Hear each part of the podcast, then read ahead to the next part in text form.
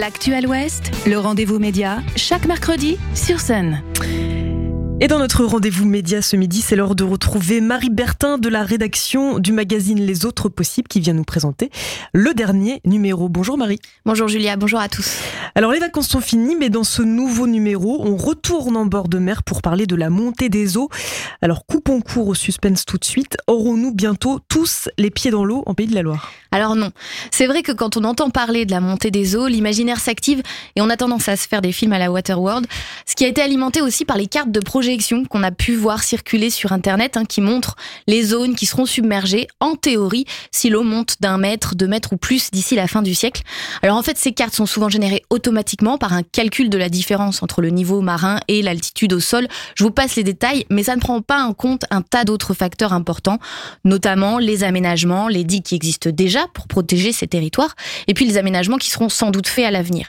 Donc non, vous n'irez probablement pas au boulot à la nage dans les années à venir.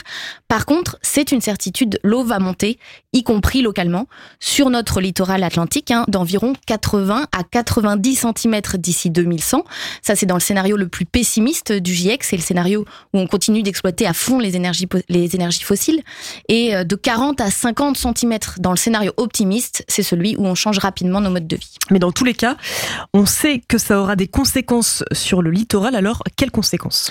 Alors, en fait, il y a deux sortes de risques principaux. Le premier, c'est l'accélération de l'érosion du littoral, c'est-à-dire les éboulements de falaises, le recul des dunes. Ça a déjà commencé près de chez nous, à Piriac-sur-Mer, au Croisic, au Pouliguen, à Saint-Nazaire, pour ne citer que ces communes, hein, en fait toutes les communes côtières ou presque sont concernées, c'est ce qu'on appelle en termes un peu techniques le recul du trait de côte. C'est l'océan qui grignote petit à petit le front de mer et ça peut menacer des habitations, des réserves de biodiversité ou même des activités économiques.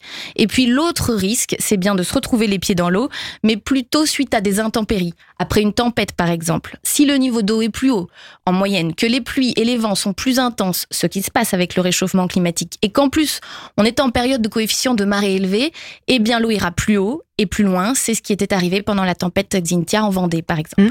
Le défi qui nous attend, c'est donc d'anticiper ces risques. Oui, c'est ça. C'est à partir de maintenant faire des choix d'aménagement du littoral qui prennent ça en compte. Et c'est un véritable casse-tête pour les communes du bord de mer. Imaginez, vous êtes une de ces communes. Vous savez que dans 30, 40 ans, votre fond de mer aura évolué, que ça continuera, que c'est inéluctable. Mais vous ne savez pas exactement jusqu'où l'eau montera, si l'érosion va s'accélérer plutôt par le nord ou le sud de votre commune. Et vous avez aussi un budget limité pour vous adapter.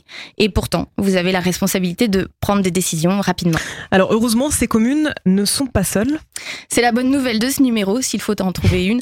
Il y, a, il y a pas mal de chercheuses et de chercheurs qui travaillent actuellement aux questions d'adaptation du littoral au changement climatique, notamment à l'Observatoire des risques côtiers en Pays de la Loire, qui est basé à Nantes, mais aussi dans d'autres structures dont le job va être d'aider les communes dans leur prise de décision. Alors c'est le début, ils et elles sont encore en partie en train d'essayer de bien comprendre le phénomène mais déjà des solutions sont avancées, on les évoque dans ce numéro. Pour vous mettre l'eau à la bouche, sachez qu'il existe des solutions fondées sur la nature, que des récifs d'huîtres sont capables de casser l'énergie de la houle lors d'une tempête, que ce n'est pas toujours parce qu'on pense que la dune recule qu'elle recule vraiment, ou encore que finalement laisser l'eau entrer dans Saint-Nazaire quand ça lui chante n'est peut-être pas une si mauvaise idée. Voilà ce que je peux vous en dire déjà, et puis pour en savoir plus, c'est dans les autres possibles numéro 38 qui s'appelle Quand la mer monte. Merci beaucoup, Marie. Merci, Julia. Merci à vous. Le rendez-vous média, en podcast et en vidéo sur myson et le sonunique.com. Musique pour